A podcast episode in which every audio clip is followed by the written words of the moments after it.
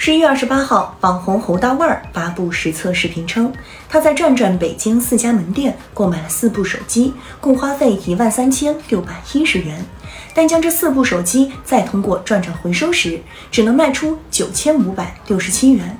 侯大腕儿称，转转销售手机时出具的质检报告显示手机没有问题。但同一部手机间隔不到半小时，再通过转转回收时，却能查出摄像头拍照有斑、屏幕轻微划痕等各种瑕疵。作为二手物品交易平台，转转低价回收、加价出售本无可厚非，但通过出具阴阳检测报告的方式赚差价，则是欺诈消费者，涉嫌违法违规。此事关乎转转的盈利模式和品牌形象，若处理不好，可能有塌房的危险。十月二十九号，转转发布声明致歉称，相关情况的确存在，摄像头拍照有斑是操作失误，屏幕轻微划痕是由于不同店员对成色判定有主观差异，但这些都不是借口，伤害了用户体验就应该力争挨打。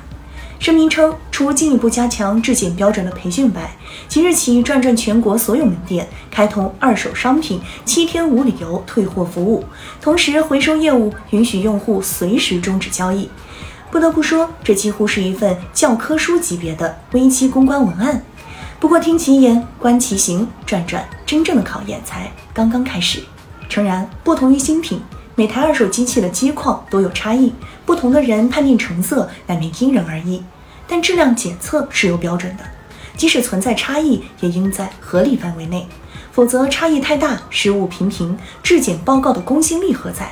对二手交易平台转转来说，提高二手物品质检的准确性、统一性及店员操作水平是一项基本功，一门必修课。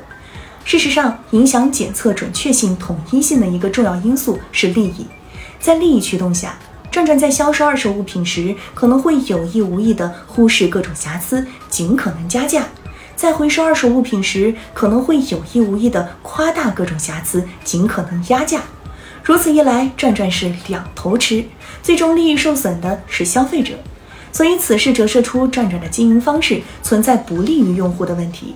恰如转转在声明中提到的，同一台手机在售出后较短时间内回收，如果按照旧的方法重新验期评估出价，是不是无论如何都会损害用户体验？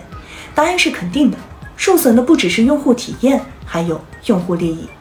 转转提出的改进办法是，全国所有的门店开通二手商品七天无理由退货服务。如果消费者对七日内购买的二手商品不满意，可以直接走退货流程。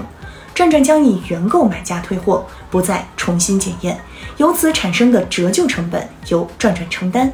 转转还强调，其回收业务允许用户随时终止交易，且不会产生任何额外费用。只有善待用户，转转才能赚得。更稳更远。